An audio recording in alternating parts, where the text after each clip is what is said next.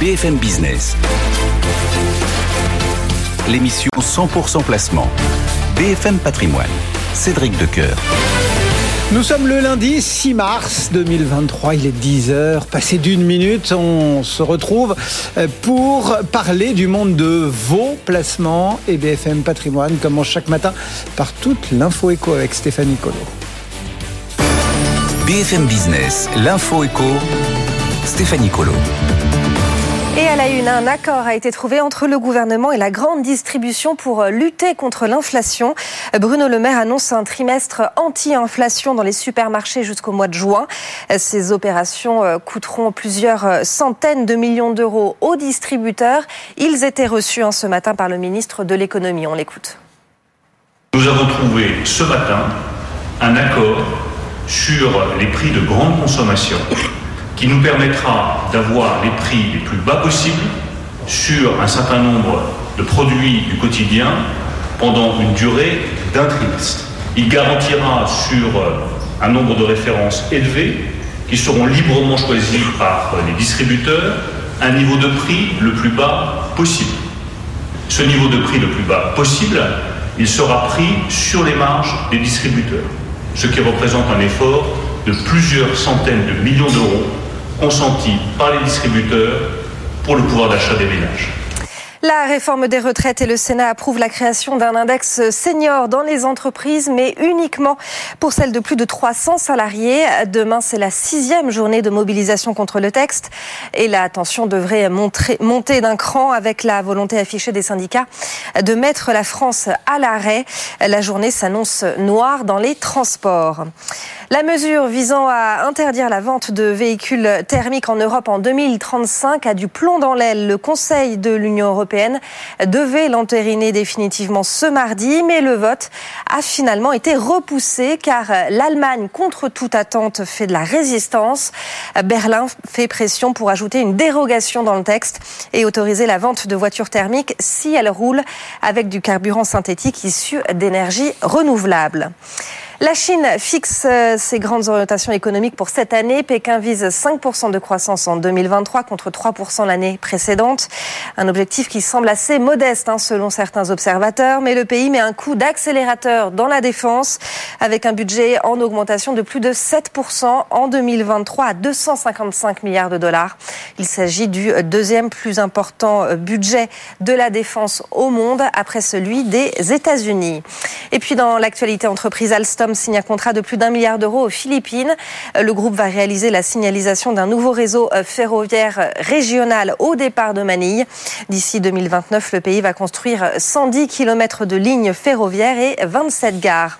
Enfin, le principal actionnaire de Crédit Suisse jette l'éponge. Harris Associate, qui détenait près de 10% du capital, a vendu la totalité de sa participation. Selon le Financial Times, la banque euh, annonçait début février sa plus lourde perte annuelle depuis la crise financière de 2008, Cédric. Merci beaucoup Stéphanie. On se retrouve tout à l'heure à 11h pour suivre cette actualité économique. BFM Patrimoine, l'émission 100% placement sur BFM Business. Les marchés à la une, Antoine Larigauderie, installé euh, au cœur de cette salle de contrôle du CAC. Que se dit-on pour entamer la semaine, Antoine? Ben, nouveau record, nouveau record absolu pour le CAC 40. On a tapé un plus haut à 7401 points il y a quelques instants. Et là, on redescend en dessous, 7392. On est sur une progression de 0,6%. On le sentait venir. La dynamique, de toute manière, vendredi soir à Wall Street était extrêmement positive. On a senti que quelque chose changeait en matière de sentiment sur le marché américain du côté de Wall Street en fin de semaine, malgré toutes les menaces autour de l'inflation, autour du raidissement des politiques monétaires des banques centrales. On a l'impression que rien ne peut entraver la marche en avant euh, des marchés soutenus par la grande santé des entreprises et de certains secteurs d'activité qui vont bien au-delà de toutes ces considérations, même considérations de fond. Et donc, on a des indices qui continuent de grimper. On a eu quasiment 2% de hausse pour le Nasdaq vendredi et cette dynamique positive, elle s'est poursuivie. Euh, pour alimenter le sentiment des investisseurs ce week-end et nous mener donc sur ce nouveau record historique du CAC 40. 7401 points, on était à 7390 à l'ouverture. À noter la bonne santé aussi des autres indices européens. Le Nasdaq plus 1,97. du côté de l'Eurostock 50, on gagne 0,59% et plus 0,55 pour le DAX à Francfort. Les artisans de cette très forte progression du CAC 40 il fallait pas en douter non plus. Le secteur du luxe, très entouré, LVMH plus 1,67. On est à 828,10 euros. À noter Hermès aussi plus 1,12 à 1755 euros. Et puis on a les valeurs de croissance de manière générale. Regardez Worldline qui gagne 1,56% à 40,45 euros. Donc la tech qui est également aux avant-postes. Et puis plus forte progression du SBF 120, c'est Atos qui gagne 8,12 à 15,18. À noter aussi Elior, un plus 8%, très forte hausse à 3,79. Les rares baisses du moment, ArcelorMittal moins 1,28 à 30,02 euros. Euh, on a également Eramet, moins 4,92 à 108,20 euros. Des valeurs liées plutôt matières premières. Aperam aussi, moins 1,8% à 37,26. Le CAC 40 plus 0,61%, 7393 points. Donc, nouveau record absolu ce matin pour l'indice parisien. L'euro 1,0644, Cédric. Et on verra à 10h30 ce qu'en pensent nos traders. Quelles sont les dynamiques techniques, graphiques qu'offre la tendance à Paris? Euh, rendez-vous est pris, 10h30 avec le match des traders. D'ici là, on continue à s'intéresser aux actions. BFM Business, BFM Patrimoine, Pépite Zepipo. Avec Nicolas Lasserie. Bonjour Nicolas. Vous nous entendez Nicolas? Ah, petit problème de liaison a priori avec Nicolas Lasserie euh, que l'on va récupérer, on l'espère, dans un instant du côté euh, de Mescart AM. Vous nous entendez Nicolas? Non, manifestement, on ne nous entend pas du côté de Mescart AM. On va essayer de rectifier tout ça. Le, CAC 40 qui, pour le moment, bah, euh, est juste sous son nouveau record absolu euh, de 7401 points qu'évoquait à l'instant euh, Antoine Larigauderie. 7396 points pour le CAC, plus 0,66% actuellement pour l'indice CAC du côté des devises. L'eurodoll 1,0641. Bon, en attendant d'essayer récupérer Nicolas, on va s'intéresser à la macroéconomie. BFM Business, BFM Patrimoine, la vie IMO. Marie-Cœur de Roi, bonjour Marie. Bonjour Cédric. Eh oui, c'est les aléas du direct. C'est les aléas du direct. il n'y a rien qui marche. Mais c'est pour votre tour Cédric, vous nous aviez on manqué. Se et donc, avec ceux qui sont euh, en plateau. C'est ça, c'est ça. Et c'est le cas, fort heureusement, de, de Marie. Euh, on va s'intéresser aux copropriétés. Bah oui, on attend notre invité qui va venir en plateau, mais bah c'est hyper intéressant parce qu'effectivement, on a un vrai sujet autour des copros avec des impayés euh, qui deviennent de plus en plus problématiques. D'ailleurs, on a les chiffres de l'ANA qui ont été publiés il y a, il y a quelques jours, c'était le rapport annuel du registre euh, des copropriétés où on voyait qu'effectivement on avait un taux d'impayé euh, qui n'avait jamais été aussi important et aussi généralisé. Alors, faut bien voir que l'ANA, c'est assez intéressant, euh, distingue. Rappelle, hein, c'est l'agence nationale, l'agence nationale de l'habitat, distingue en fait les risques en fonction des taux d'impayés qu'on constate dans les copropriétés. Donc, en gros, de 0 à 10% on considère que tout va bien dans le meilleur des mondes. Entre 10 et 20% on se dit c'est un seuil de vigilance. Et passer ces 21%, donc 21% et plus, on est sur ce qu'on appelle euh, bah, un seuil d'alerte. Et en réalité, quand on regarde dans le détail, bah, ce seuil d'alerte donc qui passe entre 21 euh, et plus encore, et eh ben on est à 200 plus de 215 000 copros en 2022 qui ont été identifiés dans ce seuil d'alerte. Faut savoir que euh, ce nombre, il a été multiplié par deux voire trois en l'espace de cinq ans. C'est considérable. Donc on voit bien qu'il y a une vraie problématique autour des charges de copropriété et donc avec une incidence sur euh, les taux d'impayés calculés par l'ANA. Et je pense qu'évidemment, euh, ceux qui sont les plus à même de nous parler euh, de l'augmentation de la flambée des charges de copropriété, c'est les copropriétés elles-mêmes. Eh ben oui, mais il n'y a pas de, il a pas de surprise finalement. Il n'y a pas de surprise. Et encore on, que on nous annonce des tas de choses sur l'énergie, sur la rénovation, sur les coûts des matériaux, pour tout, chacun. Il n'y a pas de raison. Mais ce qui est assez dingue, et je pense qu'on va en parler dans deux secondes, ce qui est assez dingue, c'est qu'il n'y a pas que ces éléments, j'ai envie de dire presque exceptionnels, que sont les coûts de l'énergie ou la rénovation thermique. Vous allez voir qu'en fait, finalement, il y a tout qui augmente. Et c'est ça qui est le plus dramatique. Eh ben, effectivement, on en parle avec un des représentants euh, de ces copropriétés, Émile Agege, euh, le directeur général de l'ARC, l'association des représentants de copropriété. Bonjour. Bonjour. Merci d'être au rendez-vous ce matin Plaisir. euh, dans BFM Patrimoine. Alors effectivement, les copros, Marie plantait un peu le décor, euh, ça tangue? Ça tangue très difficilement, effectivement. Euh, tout simplement, euh, la réalité économique, la conjoncture et euh, le défaut euh, de préparation sur tout ce qui est question de rénovation énergétique. Donc, on a tous les effets cumulatifs qui fait qu'aujourd'hui, les copropriétés sont pris en étau avec un risque de basculement encore étant en difficulté. Donc l'état des lieux est assez alarmant, on peut dire. Euh, est assez alarmant et effectivement, on, on- on craint le pire parce que derrière les copropriétaires en difficulté, ce sont des copropriétaires qui vont basculer en difficulté à- et rentrer dans une spirale infernale d'impayés et surtout avec les syndics qui matraquent euh, au coup de mise en demeure et de l'aide de relance à 80 euros l'unité. Euh, on a de quoi effectivement s'inquiéter. Mais il y a quoi comme charge qui augmente? Parce que je sais qu'on s'était eu au téléphone il y a quelques mois euh, et vous me disiez, et c'est pour ça que je trouvais ça hyper intéressant aussi de vous avoir en plateau, c'est que il y a évidemment ces éléments exceptionnels dont on parle, euh, la crise de l'énergie, etc. Mais vous me disiez, en fait, le problème c'est qu'il y a tout qui augmente. Il y a tout. Effectivement, donc déjà, en premier lieu, on subit l'inflation. Mais en parallèle, il y a effectivement toutes les postes de charge euh, qui vont s'accumuler. Par exemple, vous prenez l'assurance, c'est plus euh, 10 euh, points d'augmentation parce que tout simplement l'indice du, FFB c'est euh, 8 donc il faut intégrer aussi les marges que vont prendre les assureurs sûrement donc on va être à 10 euh, ça va être tous les contrats d'entretien ça va être aussi les honoraires de syndic et là il y a 4 5% d'augmentation. Donc tout cela euh, cumulé fait qu'on on, on arrive déjà presque pour l'année euh, 2023. Si on enlève l'énergie, Ouais. euh, on est déjà avec déjà une augmentation assurée quasiment de 7-8% d'augmentation. Déjà, voilà. Et l'énergie, je ne sais pas si on a le temps de le passer. Ah bah oui, Euh, euh, j'ai- présenté justement une résolution d'Assemblée Générale où on avait des copropriétaires qui payaient 30 euros le mégawattheure. Et là, aujourd'hui, ils doivent payer 150 euros le mégawattheure de gaz. Donc, vous imaginez bien qu'on est dans une situation qui, qui, qui, Ça qui fait une augmentation hallucinante. de 700%. On, on a calculé 700% d'augmentation. Et, et comme je vous ai dit, donc euh, il y a déjà ces charges courantes, ça veut dire me chauffer, euh, me pouvoir me, me doucher, euh, pouvoir payer l'assurance, pouvoir payer les, les, les- les honoraires de- du, du syndic. Donc il y a déjà une difficulté sur les gestions courantes. Et en plus de ça, aujourd'hui, on a des, des annonces de- des pouvoirs publics nous demandant de faire des travaux de rénovation énergétique. Alors, ce qui est assez dingue, je vous interromps parce qu'en fait, j'avais regardé les chiffres de l'ANA, justement, je m'étais penché sur les chiffres de l'ANA. Alors, il y a sur les taux d'impayés, mais il y a aussi le montant moyen des travaux réalisés en 2022. Et ils précisent pas que ce sont des travaux de rénovation énergétique. Ça peut être aussi des travaux nécessaires parce qu'on a un parc vieillissant. Et donc, quand on regarde, alors vous avez, vous avez donc ces, ces montants moyens de travaux par copropriétaire en fonction des années de construction.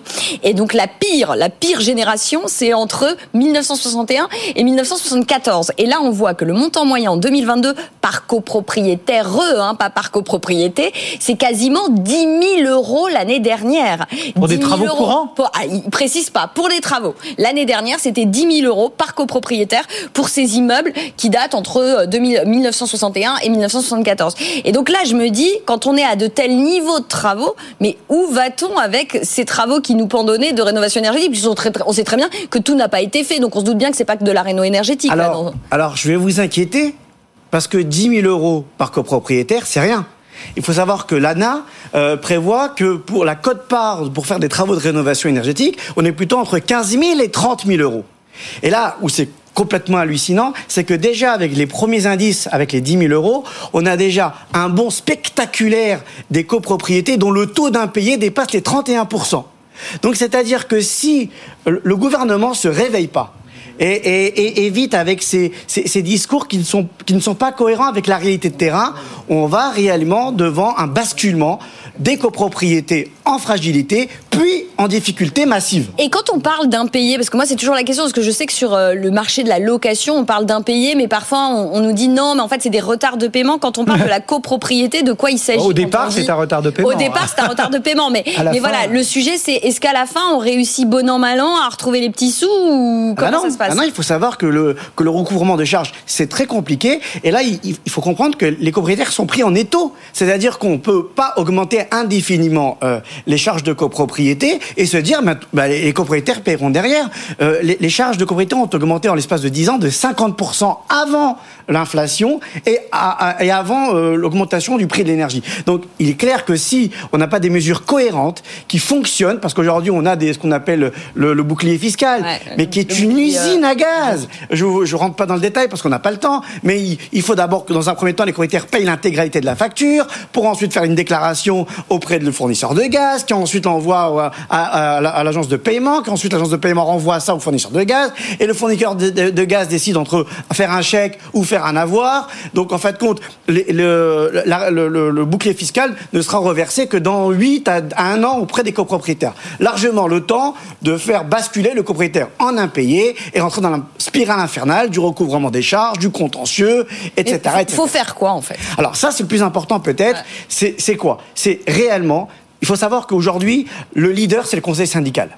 C'est ces fameux copropriétaires élus en, assemblée générale qui ont une mission de contrôle et d'assistance du syndic. Le syndic est dépassé, il fait le secrétariat de la copropriété, c'est le conseil syndical, c'est ces fameux copropriétaires élus qui vivent la copropriété qui euh, sont les maîtres euh, de la situation. Et nous, l'ARC, on est justement là pour les aider. Alors, qu'est-ce qu'il faut faire? Il faut entamer une vraie politique de maîtrise des charges.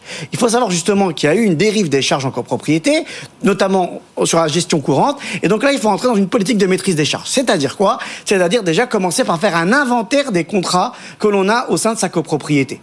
Deuxièmement, après qu'on a fait, euh, comment dire, on a exprimé les besoins euh, de, de, chacun des contrats, on va commencer à faire un appel d'offres. Un appel d'offres auprès de prestataires. Attention, on n'est pas en train de parler de low cost, on est en train de parler de faire un comparatif avec des, des, marchés euh, qui sont comparables.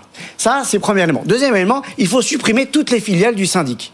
C'est pas normal qu'un syndic puisse vendre ses filiales et être jugé parti entre être le gestionnaire de la copropriété et en même temps être un commerçant. Ça, c'est plus possible. Il faut arrêter ce, conflit d'intérêts. Ensuite, il faut, euh, comment dire, chercher dans les comptes de la copropriété, il y a des niches, il y a des argents dormants des copropriétaires vendeurs, des excédents de travaux qui n'ont pas été rétrocédés auprès des copropriétaires, ce qu'on appelle des comptes d'attente. Donc en fait, ce sont des sommes d'argent qui sont là, qui, dorment, Et, qui devraient être restituées aux copropriétaires. Donc là, il y a tout un karcher de, de la gestion financière et comptable de sa copropriété à réaliser. Et ensuite, il faut travailler sur l'énergie. Effectivement, aujourd'hui, il y a une crise. Alors, bonne nouvelle, euh, on est plutôt sur une tendance baissière, euh, mais comment dire, euh, on est quand même deux à trois fois plus cher qu'il y a ne serait-ce qu'un an et demi. Donc là, il faut travailler sur la maîtrise des consommations énergétiques. Et peut-être la révision des contrats? Effectivement, effectivement. Donc normalement, dans la plupart des contrats, il était prévu justement une, une, clause de révision des contrats. Si on a signé des contrats à, 100 ou 200 euros le mégawattheure, normalement il y a une clause de révision. Donc là, c'est le moment euh, de commencer à réfléchir à cette révision. Mais il y a d'autres, euh, comme les compteurs individuels, de chauffage, d'eau chaude, tout ça, c'est des choses très compliquées. Marie rappelait le bâti des années 60, 70, même peut-être 80, qui est pas du tout euh, adapté à cette individualisation des choses. Alors vous avez tout à fait raison. Souvent, on va être clair, le, le compteur d'eau, il se retrouverait dans une gaine au fond des toilettes, derrière les deux placards où on met les médicaments, euh, les j'aime lire et, le PQ. Enfin, je, vois que vous êtes, vous connaissez un peu la situation, effectivement. Donc effectivement, il y a ces problématiques de compteur d'eau qui sont aujourd'hui dysfonctionnements, qui sont vétustes, mais le dispositif fonctionne, c'est-à-dire qu'à partir du moment où on a un compteur d'eau, ça permet de responsabiliser l'usager à sa consommation. Par contre, pour ce qui est les répartiteurs de frais de chaleur, les, les, les le fameux, euh, fameux le chauffage, quoi. Voilà, qu'on est, en, est en train de vendre en, en étant en, la présentant comme étant la panacée. Il faut savoir que nous on y est contre parce que tout simplement le, répartiteur de, de, de, de, chaleur est un gadget qui ne fonctionne pas qui ne fonctionne pas pour différentes raisons. Et c'est pour ça que nous, et, la meilleure preuve, c'est que même les pouvoirs publics disent, même dans, dans l'hypothèse où on met des répartiteurs de frais de chaleur, il y a quand même 30% des consommations qui seront réparties au tantième. Donc on voit bien qu'il y a quand même une limite. Et il y a une réponse euh, ministérielle justement qui dit que, que il faut, c'est pour pour la cohérence sociale, vaut mieux quand même qu'il y ait cette répartition euh, au tantième. Pour ceci, pour, ceci étant, ce qu'il faut faire, et là c'est peut-être le, conseil qu'il faut donner euh, aux téléspectateurs, euh, c'est comment dire, c'est travailler sur le réseau de chauffage.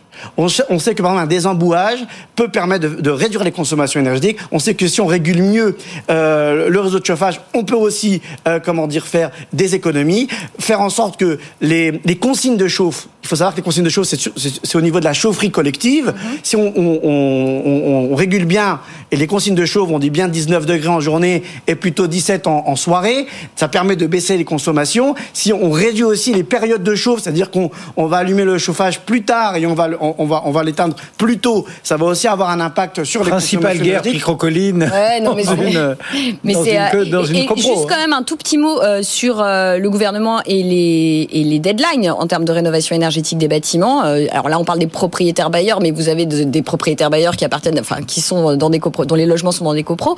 Euh, vous, vous pensez que c'est tenable en l'état? Il y a un appel au gouvernement à passer sur le calendrier? C'est un fantasme. Personne n'y croit, même pas le gouvernement. Mais comme il faut annoncer euh, et euh, dire qu'on est dans la dynamique de la rénovation, mais comment voulez-vous que l'on puisse faire de la rénovation énergétique alors qu'on n'est même plus en mesure de pouvoir payer son eau et son chauffage? Donc il faut être cohérent, il faut reprendre la, situation à la base, comprendre pourquoi il y a eu des dérives budgétaires, comment on redresse une copropriété, et effectivement, lorsqu'on aura mis en place une vraie politique de maîtrise des charges, on arrivera à faire une vraie rénovation programmatique dans le temps. Merci beaucoup, Émile Agege, donc C'est un plaisir. L'ARC d'être venu nous voir, l'association des représentants de copropriété. Merci, Marie. À, demain. Et nous, on récupère un fil entre guillemets classique. on va parler action, on va parler macro avec un petit décalage. Ce sont les aléas techniques. Tout de suite, les actions. BFM Business, BFM Patrimoine, Pépite Zepipo. Nicolas Lasserie, bonjour. Bonjour. Merci d'être avec nous depuis Mescart AM et vous nous proposez un coup d'œil sur ALD. On est dans la location de voitures. Oui, tout à fait. Euh, donc ALD qui est euh, en fait un loueur euh, de véhicules professionnels donc à destination des entreprises à moyenne durée avec des contrats en, moyenne de 3 à 4 ans. donc c'est une société que qu'on détient en portefeuille et on l'apprécie pour plusieurs raisons. La première, c'est que c'est une société qui euh, va fusionner avec l'un de ses concurrents, l'Isplan, ce qui va lui permettre de doubler de taille. Et la taille est euh, un, moyen de créer de la valeur dans ce secteur, puisque ça permet en fait aux sociétés d'acheter des véhicules euh, à des meilleurs prix. Le nouveau groupe ALD Lisplan va même acheter 5% du volume mondial de véhicules tous les ans, ce qui va lui permettre de négocier des prix intéressants auprès des constructeurs. C'est un des premiers vecteurs de, de valeur de, de cette fusion. Euh, ensuite, c'est une fusion euh, qui, d'après nous, devrait créer de la valeur parce que euh, l'Isplan était une société qui était moins bien gérée qu'ALD, qui est le, le best in class dans le secteur. Et euh, la mise à niveau des marges de l'Isplan par rapport à celle d'ALD va permettre de, de réaliser des économies. Également des économies en matière de financement, puisque ALD se finance à des taux intéressants auprès de sa maison mère, qui est la Société Générale. Et on va avoir justement un CMD au second semestre qui devrait présenter des objectifs euh, à moyen terme pour le nouveau groupe et qui pourrait être un catalyseur. Voilà donc quelques idées en plus? Euh, oui, on a un autre élément à plus court terme qui, euh, qui nous plaît chez ALD, c'est que c'est une société qui réalise une part importante de son, résultat via son activité de vente de véhicules. En fait, ALD vend des véhicules sur le marché de l'occasion et lorsque le prix de vente est supérieur à la valeur résiduelle des véhicules, réalise un profit. Et justement, euh, le prix des véhicules d'occasion euh, est aujourd'hui euh, très élevé. Et on, pense qu'il devrait le rester au moins cette année, parce que la demande sur, ce marché est assez forte, avec des loueurs qui sont en train de reconstituer leur flotte et des entreprises qui n'ont pas été livrées en 2021 et 2022, donc qui aujourd'hui continuent de commander des véhicules. Donc une profitabilité qui, d'après nous, devrait rester élevée chez ALD. Et un dernier élément qui, qui, nous semble être intéressant, c'est la valorisation qui est euh, particulièrement basse aujourd'hui. Euh, ALD se traite à un PE de seulement 7 fois pour un retour sur fonds propre de 15%. Et euh, on a même un, rendement qui est euh, aujourd'hui de 8%, donc ce qui est vraiment très attractif. Voilà donc quelques idées à avoir en tête. Du coup, qu'est-ce qu'on se fixe comme objectif de cours On a un objectif à moyen terme de, de 16 euros. Euh, pour le nouveau groupe à 12 mois. Eh bien voilà, euh, ce focus proposé euh, ce matin par Nicolas Lasserie euh, sur le titre ALD, le marché parisien, toujours en, en forme, hein, 7381 points, il progresse de 0,45%. BFM Business, BFM Patrimoine, le point macro. Bruno Cavalier est en ligne avec nous. Bonjour Bruno. Bonjour. Depuis euh, Odo BHF avec euh, les États-Unis en point d'orgue entre guillemets cette semaine, en dominante comme on dit, avec euh, un discours de Powell et un rapport mensuel sur l'emploi. Euh, commençons peut-être par euh, la Banque centrale américaine euh, qui nous dira un petit peu devant le, le Congrès comment elle, elle, voit les choses. Qu'est-ce que vous allez plus particulièrement guetter dans le discours de Jerome Powell?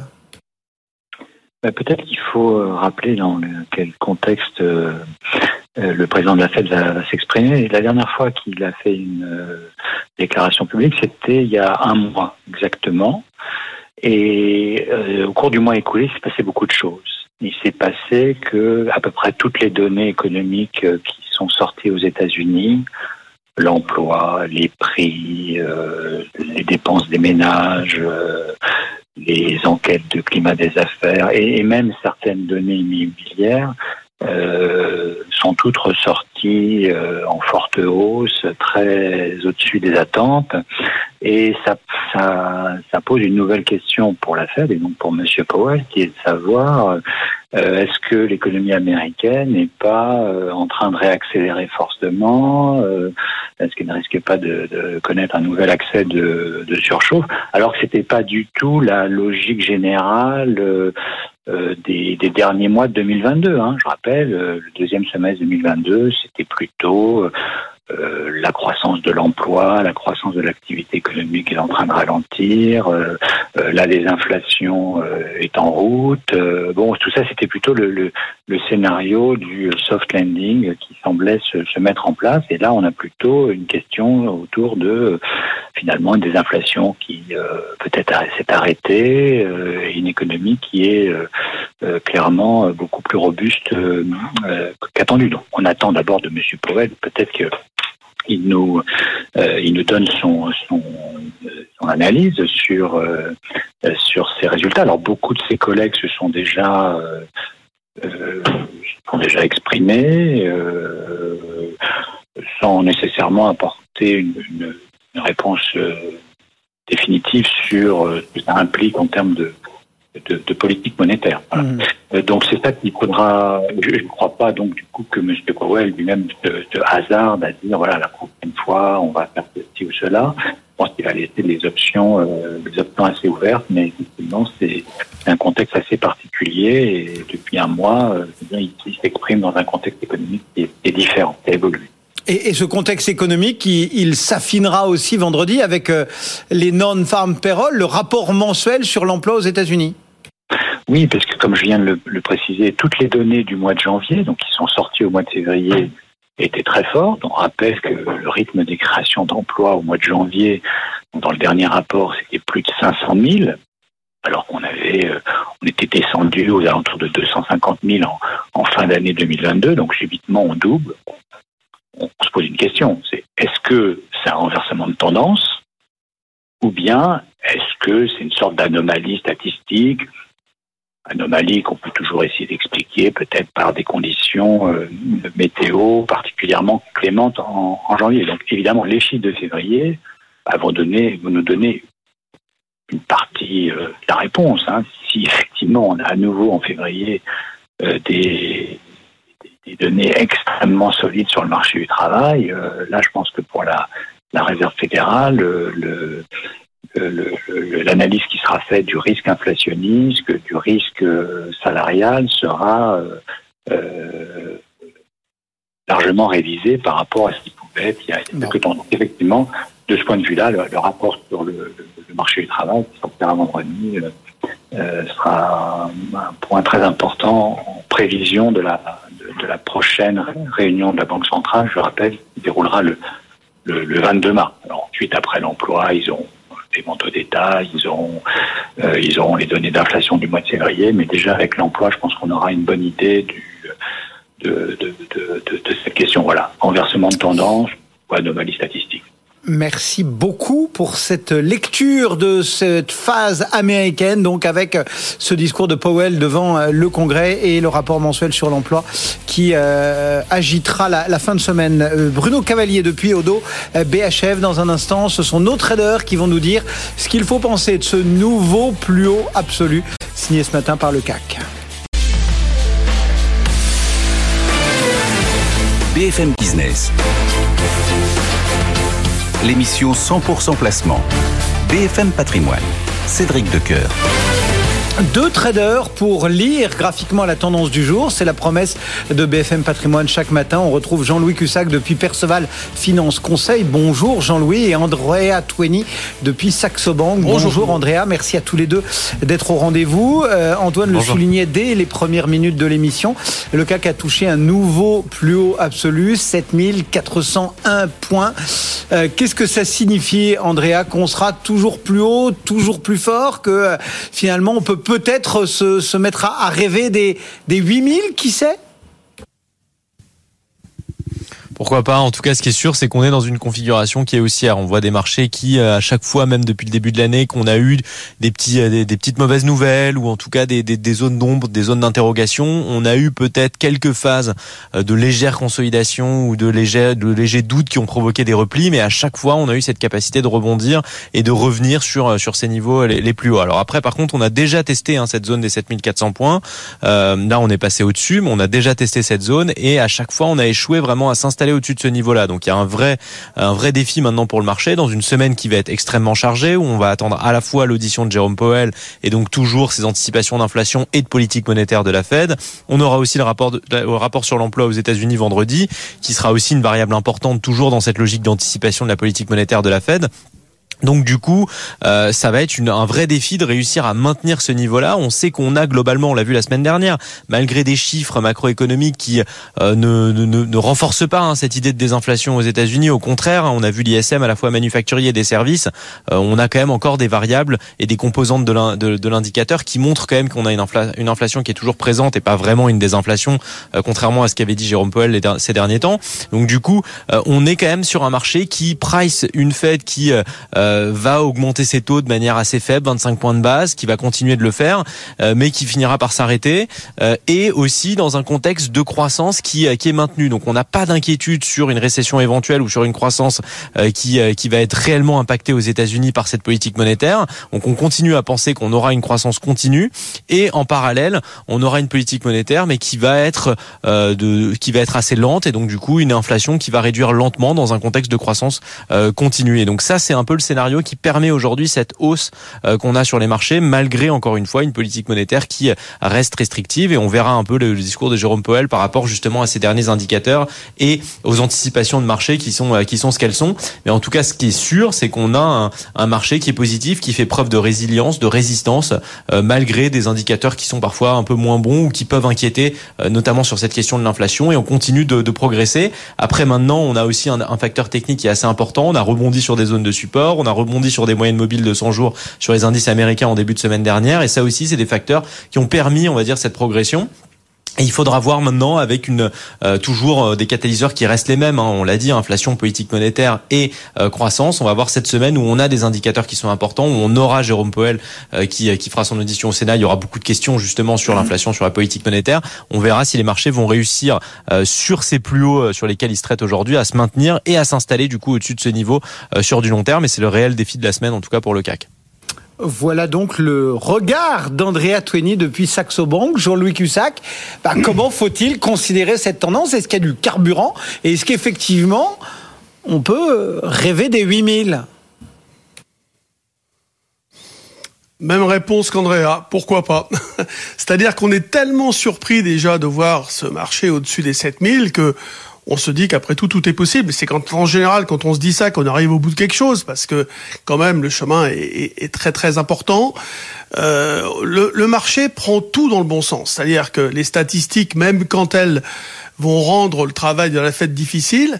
Et euh, bah, on, on, considère que bah, y a, y a, on va toujours trouver une idée qui fait que par exemple euh, ah la Chine va nous amener un relais euh, tout, toutes les sociétés euh, qui, qui sont impactées par la reprise en Chine vont démarrer comme l'automobile ensuite ah les taux souverains il y a, y a une accalmie même si évidemment les ils ont monté très très fort on, on prend l'accalmie dans le bon sens on se dit ah ben peut-être qu'on a atteint un pic et, que ça va se calmer. Vous voyez, tout est orienté euh, côté rose, quoi. Donc euh, et, sur le plan technique, euh, vous vous rendez compte, jeudi, on fait un plus bas, un gap à la baisse à l'ouverture, un plus bas sur 13 séances et derrière, on, on fait 3,2 de hausse, un peu plus, et on fait un nouveau plus haut historique. C'est fou quand même.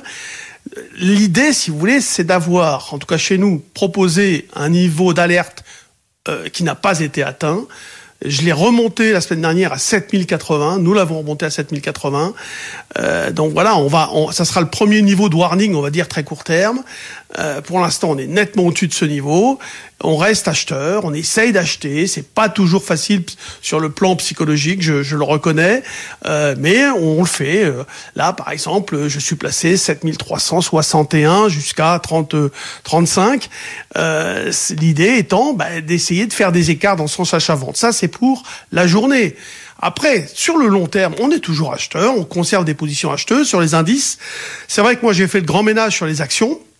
Après, comme beaucoup de gens, on vient faire du stock picking, euh, mais c'est vrai qu'on a du mal à laisser porter parce qu'on se dit qu'après tout, on a, on a toujours un peu peur quand même d'un retour de bâton. Mais pour l'instant, les marchés restent égaux à eux-mêmes. Des volatilités implicites qui ne sont pas complaisantes. Nous sommes à 14,5 de volatilité implicite. C'est quand même pas mal dans des marchés qui sont au plus haut historique. En 2019, nous étions sur les plus hauts vers 19, euh, vers 9 de volatilité implicite, 9, 10. Vous voyez, c'est très différent. Merci beaucoup à tous les deux. Donc Jean-Louis Cussac, Perceval Finance Conseil et Andrea Tweni depuis Saxo Bank qu'on retrouve tout à l'heure à 11h30. On se donne rendez-vous, Andrea, pour continuer à suivre au rythme, euh, le rythme de cette tendance que vous gardez euh, à l'œil depuis Saxo Bank. À tout à l'heure. BFM Business, BFM Patrimoine, la polémique. Nicolas Dose, bonjour. bonjour. Coup de théâtre sur l'avenir de la voiture à essence en Europe. L'Allemagne bloque in extremis la signature de l'accord qui prévoyait la fin des ventes en 2035. Que s'est-il passé? Il se passe ce qui se passe chaque fois que vous prenez une décision politique euh, un peu à la va-vite, un peu intuitivement, la main sur le cœur, à l'apparence vertueuse, dictée par l'émotion d'un événement qui vient de se produire sans étude d'impact, et que cette décision politique finit par se heurter à la réalité et que vous réalisez tout simplement qu'elle est intenable. Hein. Vous prenez François Hollande, 2012, je ramènerai à 50% la part du nucléaire dans la production d'électricité. Je vous fais pas un dessin aujourd'hui, je crois que c'est pas la peine de revenir sur l'histoire. Vous prenez l'histoire des ZFE, là, toutes les, toutes les grandes agglomérations qui passent la main sur le cœur à la ZFE, on va interdire les centres-villes aux voitures polluantes. Ça, ça vire à la bombe sociale. Même la ville de Lyon, pourtant administrée par les Verts, décide de se donner plus de temps. Alors peut-être effectivement guidée par un calendrier électoral.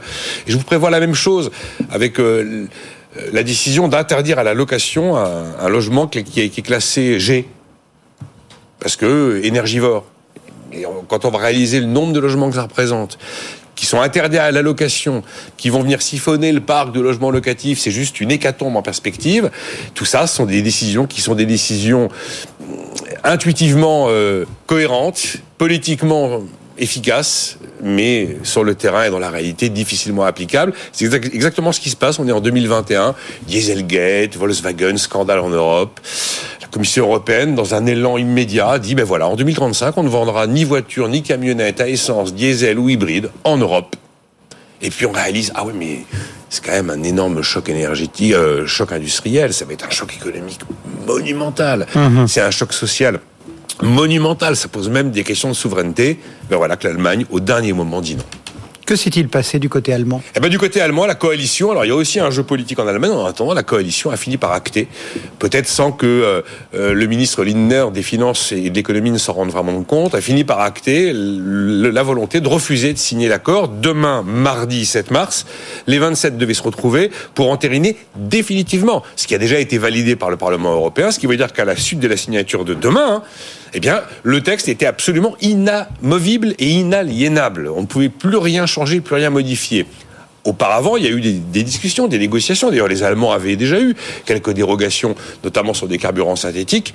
Mais leur argument, là, c'est de dire qu'il faut des garanties supplémentaires. Une phrase un peu sibylline qui ne veut pas dire grand-chose. Les Italiens s'apprêtaient également à voter contre. Pourtant, ils avaient eu l'amendement Ferrari qui donnait un petit délai de grâce aux voitures de luxe polluantes en Italie. Qui mais concerne Porsche de- aussi. hein. Voilà. Ça concerne Porsche Ouais. bon, et voilà. Ça concernait 10 000, euh, 10 000 euh, voitures vendues par an en Italie à peu près. Les Polonais ont dit qu'ils s'abstenaient, les Bulgares ont dit qu'ils s'abstenaient. Voilà, maintenant que les Allemands disent qu'ils s'abstiennent, nous n'avons plus la majorité qualifiée pour valider le texte demain, donc c'est reporté sine die. Il faut 55% des États représentant 65% de la population au minimum. On les aura pas. Donc les Allemands viennent de d'enterrer, pour l'instant, cet engagement européen d'arrêter la vente des voitures thermiques, des véhicules thermiques en 2035. Ça veut dire que ça ne se produira pas 2035. On peut gommer. euh, Ah oui, ça veut dire que vous pouvez gommer 2035. C'est peut-être plus tard, ça, ça arrivera. Parce que de toute façon, cette transition écologique, elle est évidemment indiscutable. Mais on sait bien que ça a été un choix politique et pas un choix industriel, qui a été pris soudainement, trop soudainement, avec un délai trop court. Et on sait que ça représente des centaines de milliers d'emplois euh, qui sont menacés dans ce qui est quand même le, pilier industriel de ce qui reste d'industrie en Europe, c'est l'automobile, hein, franchement. Donc là, on a des centaines de milliers d'emplois menacés. Vous avez un choc social colossal avec toute une partie de la population qui pourra jamais se payer l'électrique à cette date-là. Qu'est-ce qu'elle fait? Et en face, vous aurez des gens qui pourront se payer la voiture. Et en plus, le tapis rouge déroulé à la Chine, puisqu'on sait qu'une voiture électrique sur deux est chinoise. Ah, mais tout ça, on l'a. Voilà, dommage que l'étude d'impact ait été réalisée après la décision politique. Bref, effectivement, je vous assure que le 1er janvier 2035, si vous voulez acheter un odieux diesel qui pue, vous pourrez. je vous dis pas que ce sera possible en 2040. ouais. Voilà. Et Porsche notamment qui investit euh, largement dans le ce e-fuel. Voilà, mais Euh, c'est la fameuse, oui, c'est la Et fameuse notamment avec une grosse usine en, Voilà, c'est la fameuse. Amérique des du Sud. ouais. Les Allemands considèrent qu'on n'est pas allé, allé assez loin sur le e-fuel produit à partir d'énergies renouvelables, qui, selon eux, euh, doivent sortir de la- de- de- de l'interdiction des ventes euh, 2035.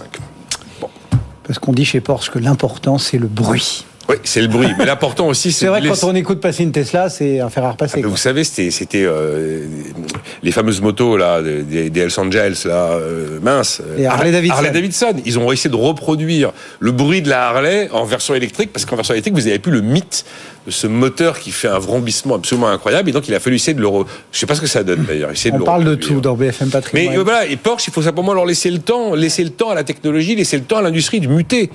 C'est, colossal comme mutation, ce qui est demandé là. Nicolas Dose pour la polémique du jour. Merci Nicolas, le marché parisien qui est en forme ce matin. Alors on s'est un peu rééloigné du nouveau plus haut absolu touché euh, dans la première heure de cotation, les 7401 points, mais on est tout de même encore en hausse de 0,37% à 7375 points. BFM Patrimoine, l'émission 100% placement sur BFM Business.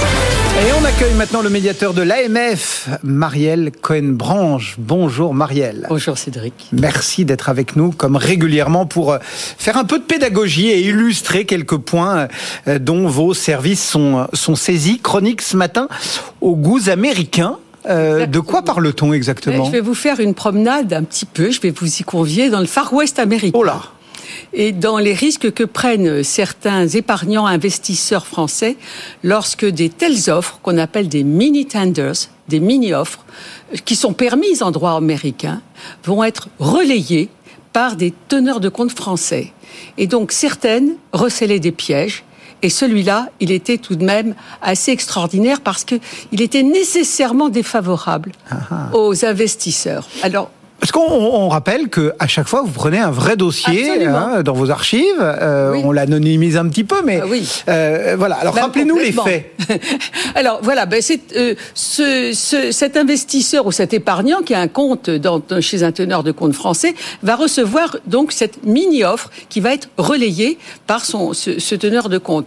Et on va lui dire voilà, il y a une entreprise américaine qui propose d'acheter moins de 5% d'une autre entreprise américaine qui est cotée sur le Nasdaq et qui, qui vous propose, qui vous propose de racheter toutes vos actions de, que vous détenez hein, sur cette entreprise américaine au cours de 48 dollars, alors que au moment de l'offre, effectivement, euh, le cours était de 35 dollars. Donc a priori, on se dit oh, bonne affaire, bonne affaire, bonne affaire, et qui, qui, qui annonce que le, le, le 23 novembre, là nous sommes au mois de septembre, eh bien ce sera euh, la clôture de cette offre. Donc évidemment, c'est très tentant.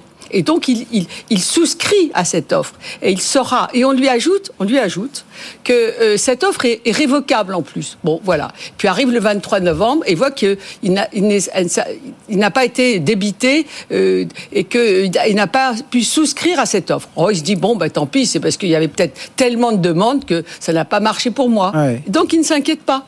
Et au mois de mars 2021, six mois plus tard, pof, il est débité. Sauf que, quel était le cours qu'avait atteint cette entreprise américaine? 60 dollars. Donc il perd 3 000 euros à peu près, enfin bah l'équivalent de 3 000 dollars. Parce qu'on lui, parce qu'on lui débite parce, à 48. Parce qu'on lui débite à 48. Donc à ce moment-là, dans un premier temps, le teneur de compte dit ah ben oui monsieur c'est vrai je suis navré mais euh, y avait il y avait une petite alerte pour ces mini offres américaines en disant ça pourrait être ça pourrait être effectivement inférieur au prix du marché. Sauf qu'à ce moment-là, avec mon équipe, nous, on va regarder de beaucoup plus près ce qui s'est passé.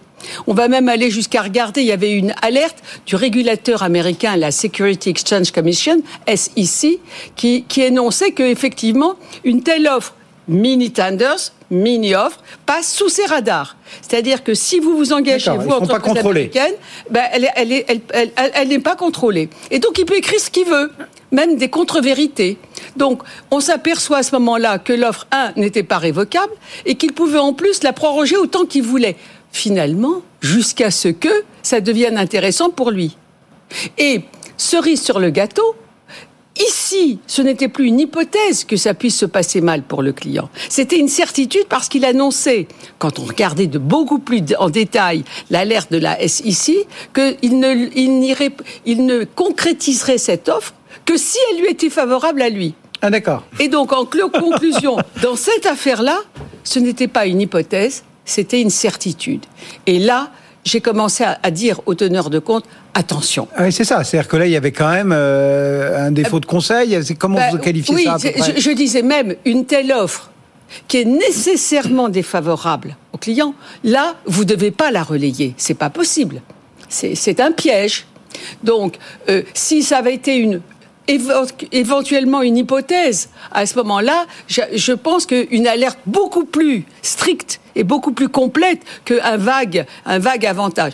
Ce dont a finalement euh, accepté de reconnaître ce teneur de compte, qui finalement euh, a permis, par la médiation, de lui non seulement, d'une part, de de rembourser et enfin d'indemniser l'équivalent de ces 3000 dollars, mais aussi ils, se, ils ont compris que euh, c'était trop compliqué à suivre de près dans, Ouais. dans chaque cas et donc se sont engagés à ne plus plus, ouais. relayer les mini tenders qui passent sous les radars. Bon, cela étant dit, ça, c'est un teneur de compte, mais c'est-à-dire qu'il faut alerter euh, les, les auditeurs, les téléspectateurs, en disant si vous êtes euh, démarché, entre guillemets, ou si on vous relaie un, une Exactement. mini tenders, il ne faut pas. euh, Exactement. Et c'est pourquoi je suis là aujourd'hui, en Ouais. quelque sorte. Ça participe de cette alerte. C'est effectivement la leçon que l'on peut, euh, que l'on doit retenir. Attention mini-offres, car on prend par surprise, effectivement, hein, et elles peuvent se révéler soit potentiellement, soit nécessairement, effectivement, défavorables aux investisseurs français. Exactement. Eh bien voilà quelques conseils de plus signés Marielle Cohen-Branche, médiateur de l'AMF, l'autorité des marchés financiers. Merci À Marielle. bientôt. Au revoir. À très bientôt. Le marché parisien, il grignote encore un peu de terrain. 7375 points. Votre rendez-vous avec les conseillers HSBC, experts de vos projets. Plus d'informations sur hsbc.fr. Votre rendez-vous avec Prime Alliance, expert SCPI et épargne immobilière pour les particuliers et professionnels du patrimoine.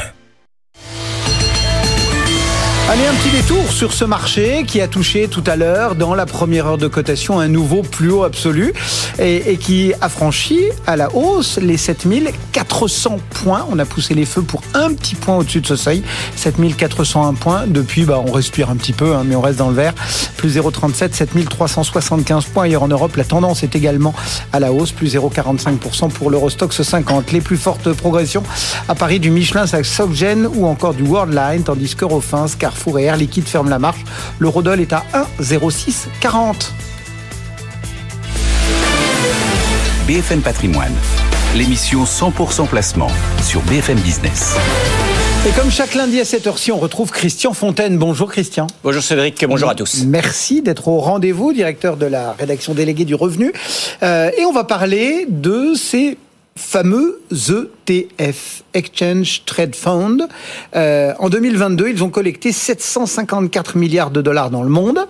Euh, c'est donc la gestion passive. Et si on prend la gestion active, les fonds, eux, ils ont enregistré 1282 milliards de dollars de décollecte, de sortie de capitaux. Euh, est-ce que c'est juste un effet de mode, cet engouement pour euh, ces fameux ETF, ou est-ce que c'est une tendance euh, plus structurelle? Est-ce qu'il faut sauter dans le train si on n'y est pas? Bien sûr, sauter dans le train. Les ETF sont un excellent outil pour profiter de la hausse de la bourse. Et puis ça tombe bien, aujourd'hui, effectivement, on vient de battre le, le record du, du, 16, du 16 février. Alors les ETF sont pas encore aussi populaires en France que le livret A, mais cela pourrait le devenir. Et j'en veux pour preuve que même les politiques, généralement qui s'intéressent peu au sujet d'épargne, eh bien s'intéressent aux ETF, notamment les députés Husson et Montgolfier dans leur projet, dans leur proposition de loi pour renforcer la protection des épargnants. Il a beaucoup question de frais et il est question d'ETF car ils les mettent en avant. Alors pourquoi ce succès? D'abord parce qu'ils sont simples à utiliser, parce qu'ils sont performants dans la durée. Je dirais que mon cher Cédric, vous l'avez compris, le seul point faible entre guillemets des ETF c'est déjà leur nom, leur mot, l'acronyme. Ceci dit, euh, il y a bien d'autres placements euh, qui sont oui. rentrés dans le vocabulaire euh, on manque courant. Pas de, on manque pas d'acronyme. Courant des épargnants et qui n'étaient guère plus sexy, SCPI, OPCVM, SICAV, etc. Donc les les trackers vont que vont faire les trackers en France? Eh bien, ils vont tout simplement ubériser ou plutôt fréiser le monde feutré et grisonnant des placements. Alors, on rappelle ce qu'est concrètement un ETF Alors, ce concrètement, c'est un, fonds d'investissement, donc c'est un panier euh, de titres qui est coté en bourse. Aux États-Unis, tous les épargnants américains connaissent les ETF qui représentent déjà une, une part, qui captent une part significative, très significative de la collecte.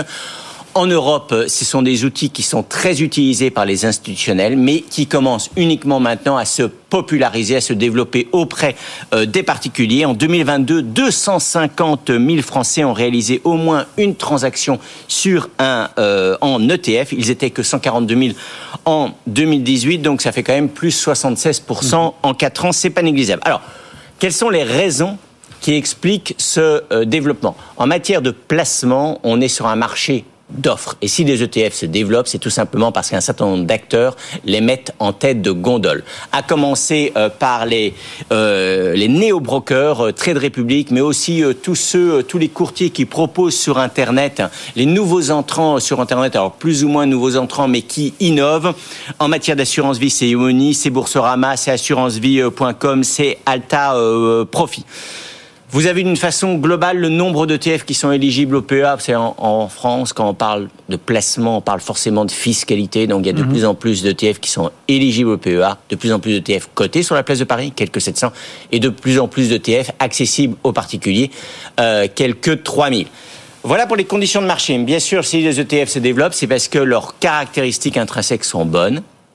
Les ETF, ce sont des placements simples à utiliser, on l'a dit ce sont des placements performants, ce sont aussi ce qu'on appelle des placements liquides. C'est-à-dire, en fait, ils s'achètent et ils se vendent comme une, une action, à un cours connu, à l'inverse d'un fonds d'investissement. Euh, vous, lorsque vous investissez dans une SICAV ou dans un FCP, vous ne savez pas à quel cours vous allez euh, l'acheter. C'est le, le, le, cours qui suit euh, la, la, le jour et l'heure, donc l'heure de, de passage de l'ordre. Donc c'est un placement liquide. Vous pouvez récupérer votre argent à tout moment. Deuxièmement, et c'est surtout la raison essentielle, c'est que c'est un placement qui est peu chargé en frais.